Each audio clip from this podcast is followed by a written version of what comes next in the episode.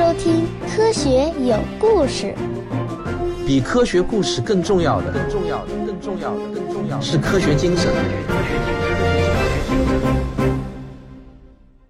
卡尔沙根的这本科普经典名著《魔鬼出没的世界》很长，原著有二十多万字。我前面四期节目大概呢，也只给大家介绍了全文的四分之一左右。对某些听众来说，这本书呢，可能确实有一些曲高和寡。尽管我做了很大的那种通俗化的努力。我把书上的句子尽可能的用更加口语化的形式表达出来，在不丢掉精髓的前提下，我尽量筛选出了相对有趣的内容。但是啊，我估计对于很多听众来说，这些内容呢仍然是枯燥的，而且呢是感到很催眠的。所以啊，我决定这本书啊再讲最后一期。最后这一期呢，我要尽量捞一些干货出来讲给大家。下面我要讲的都是我认为全书最有价值的内容。尽管这些内容很可能依然是较为枯燥的，而且呢，也都是一些说理式的内容，但是我真的觉得他们很好。注意啊，我这期节目呢，可能不是完全忠实于原著的，而是会夹带了我自己的一些理念。但是呢，我自认为啊，我并没有曲解卡尔萨根的原笔原意，我只是为了把今天的这期节目做得更加精简一点，更加有干货一点。所以呢，我会做一些缩写和改编。这个我要说啊，喜欢听我讲科学故事的听友们啊，你们再忍耐一期，下期开始呢，我就会继续给大家讲故事。虽然我明知道大多数人只喜欢听故事，但是我自己真的觉得最有满足感的还是这些带点说教的内容，因为比科学故事更重要的是科学精神嘛。好，我还是要声明一下啊，下面呢。我要说到的我啊，其实代表的是我所理解的那个卡尔萨根的想法，未必是他的原话。这个呢和前四期有一些不一样啊。孩子是最喜欢问为什么的人。作为父母啊，我相信你一定遇到过孩子问你类似这样的问题：为什么月亮是圆的？为什么草是绿的？梦是什么？为什么我没有脚趾头？哈，那最简单的逃避这种问题的做法呢，就是回答他：嗯，等你长大了就知道了。或者啊，有些家长可能会自以为很有技巧的回答他：“那你希望月亮是什么样的？方的吗？”让孩子把对你的问题引向另外一个对他自己的问题，这呢或许是一种回答的技巧。但是啊，这些本质上其实呢都是回避问题的方法，在我看来呢都是错误的。因为孩子们不久就会认识到这种问题惹恼了大人，再有几次像这样的经历。那么就又会有一个孩子离开了科学。我认为正确的做法是这样：如果你知道问题的答案，那你就耐心的解答，直到孩子听不懂为止；如果你不知道问题的答案，那你就老老实实的承认，我也不知道为什么。我难以理解为什么成年人在孩子面前一定要装作无所不知呢？不知道你就大大方方的承认不知道好了，这没有什么关系。更何况啊。这其中有许多是科学领域中的深奥问题，有一些常见问题其实也尚未得到完全的解决。比如说啊，你可能知道草是绿色的，这是因为它含有叶绿素。但如果孩子继续追问，为什么植物会含有叶绿素呢？或许你会觉得这个问题有点无聊。你想回答，因为植物要进行光合作用呀。但孩子的问题呢，其实是啊，能进行光合作用的物质为什么是绿色的？你刚才那个回答并没有抓到问题的实质。这个问题啊，其实还真的不是一个简单的问题。要知道，太阳输出的峰值能量是在光谱的黄色和绿色部分，而绿色的叶子意味着它把绿色的光都反射回来了，其他颜色的光被吸收了。那么问题就来了：为什么全世界的植物要抵制能量最丰富波长部分的阳光呢？也许是由于地球古代生物史上的意外冰冻吗？但是，我们对于草为什么是绿的，其实啊，仍然有很多东西是不清楚的。所以这个问题啊，根本就不是一个傻问题。如果我们能耐心的面对孩子们的问题，这对他们的成长是大有好处的。即使是一次不完全的尝试，也会起到消除疑虑和鼓励的作用。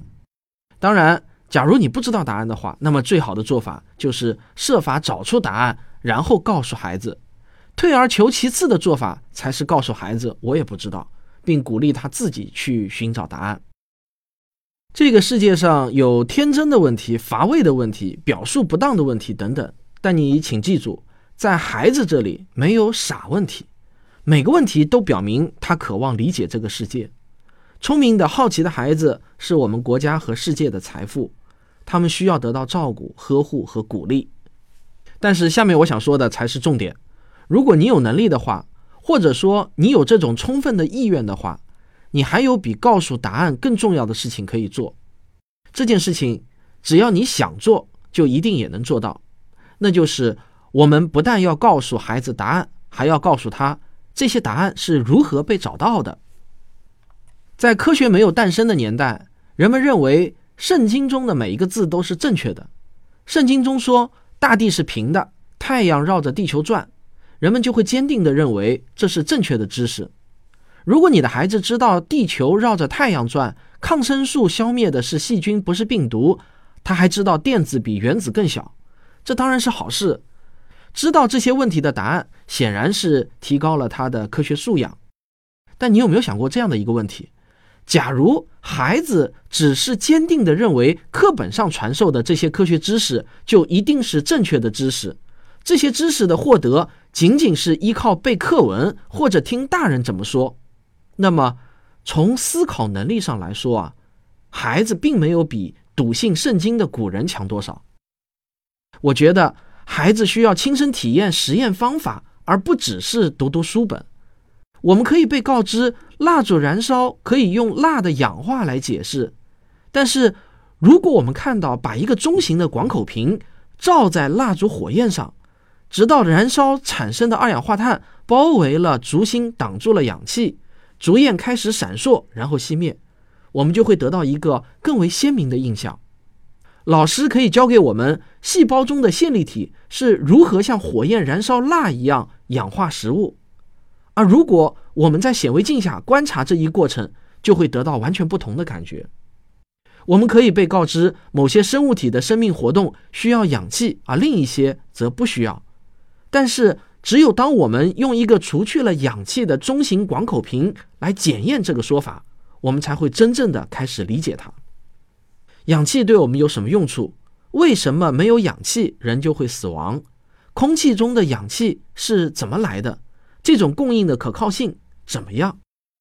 有句古话说的很好：“纸上得来终觉浅，觉知此事要躬行。”那如果我们给孩子的不仅仅是答案，而且能让他理解这些答案是如何被找到的，我觉得这才是真正提高了他们的科学素养。科学的解释和宗教的解释最大的不同是，科学的解释要尽量让人理解，而宗教呢，只需要让人相信就可以了。所以，我们最好经常问孩子：“你理解了吗？”而不要总是告诉他：“你要相信我是对的。”下面呢，我要送给你们一个鉴别谎言的工具箱。无论何时，当一个新的想法被提出来的时候，或者你遇到了一个过去从未见过的说法时，这个工具箱就自然而然的可以派上了用场。假如那个新的思想可以通过这些工具的检验，我们将会满怀热情的，虽然呢，也只是暂时的准备去接受它。这个工具箱啊，就叫做批判性思维工具。让我们来一项一项的认识这些工具。第一个，任何观点都必须要经过独立的验证。第二，让观点相左的人展开有证据的辩论。第三，在科学问题上，只有值得我们更加重视的专家，但没有什么绝对的权威。第四，对于任何一种假说，最重要的是要找到验证他们的方法。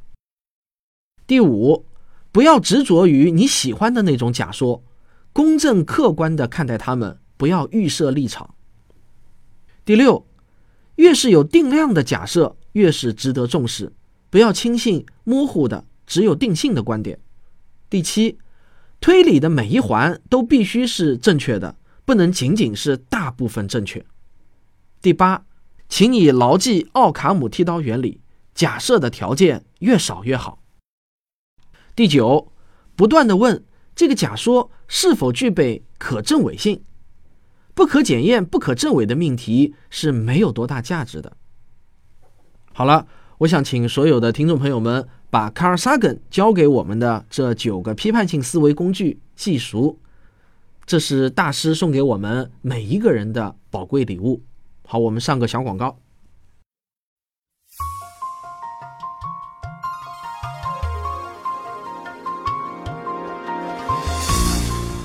我的付费专辑《少年物理启蒙课》已经全部更新完毕了。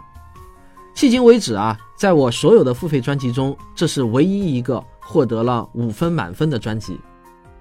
这是我送给每一位父母和少年的科学礼物，期待你们能够把它分享给更多的人。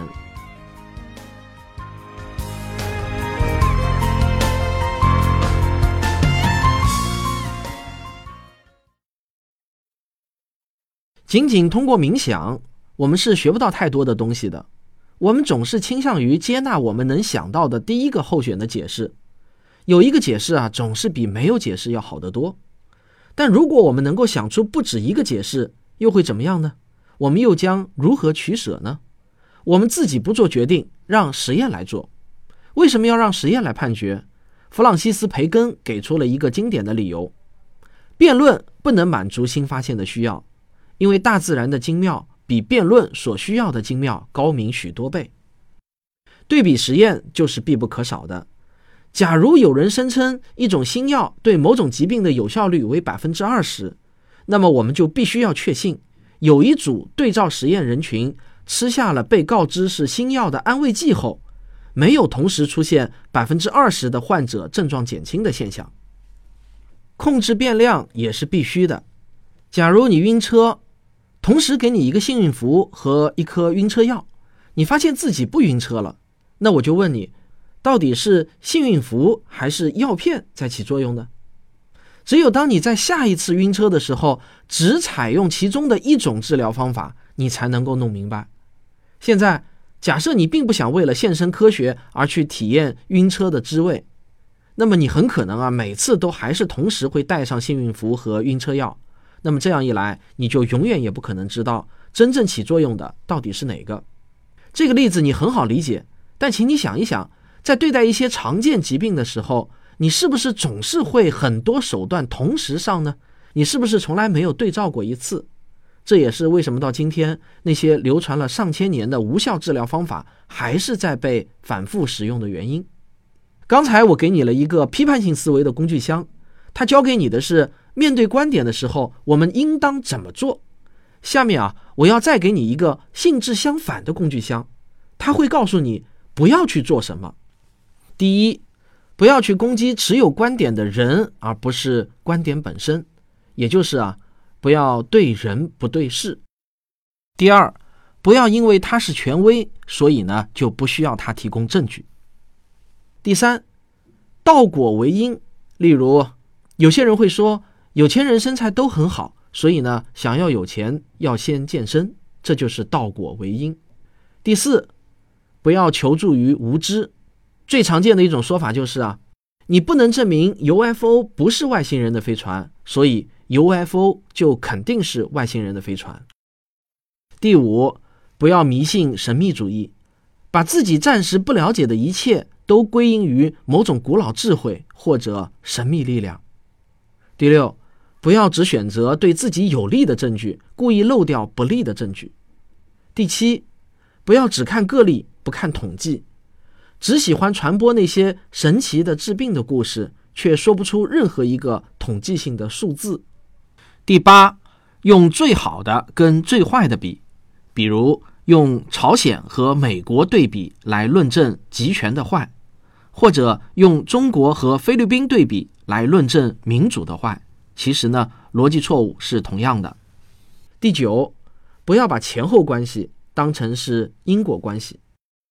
第十，不要提出无意义的问题，例如，不要这样问：当一个无法抗拒的力作用于一个无法移动的物体时，会出现什么结果？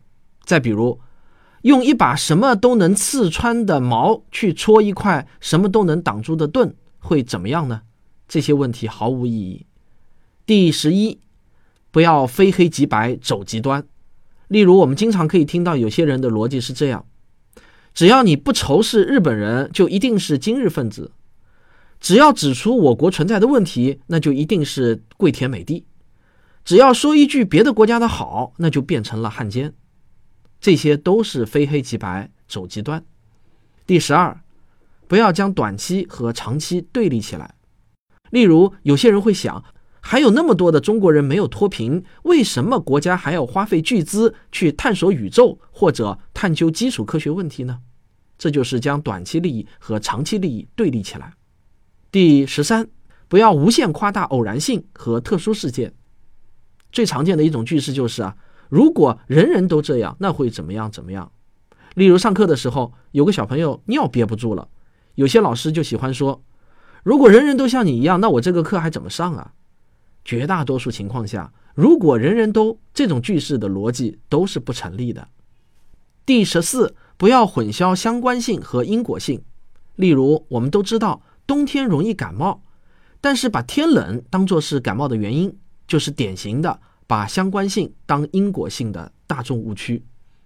第十五，不要先歪曲或者丑化一个观点，然后再攻击它。比如说啊，把进化论歪曲成人的祖先是猴子，然后再来批驳。第十六，不要重新定义词汇。这里我要举一个美国的例子：美国宪法规定的权力分离制度，明确规定了美国在没有国会批准的前提下。是不能介入一场战争的。另一方面，总统被赋予了外交控制权和发动战争的权利，而这是可以使他们自己得以连任的一个强有力的潜在手段。因此，任何一个政党的总统都可能会策划发动一场战争。他们把战争称为政治行为、武装进入、保护性反应打击、维持和平、保护美国利益等等。以及各种各样的所谓的正义行动，有关战争的种种委婉的说法，是为了政治的目的而对语言进行再创造的一大类型。就像塔列朗说的，政治家们的一门重要的艺术，就是为种种行为和制度寻找新的名字，因为他们的老名字已经被公众所深恶痛绝。好了，以上这十六条呢，就是告诉我们如何成为一个讲道理的人。一个讲道理的人，就是一个人格健全的人，也是更容易被朋友和社会接纳的人。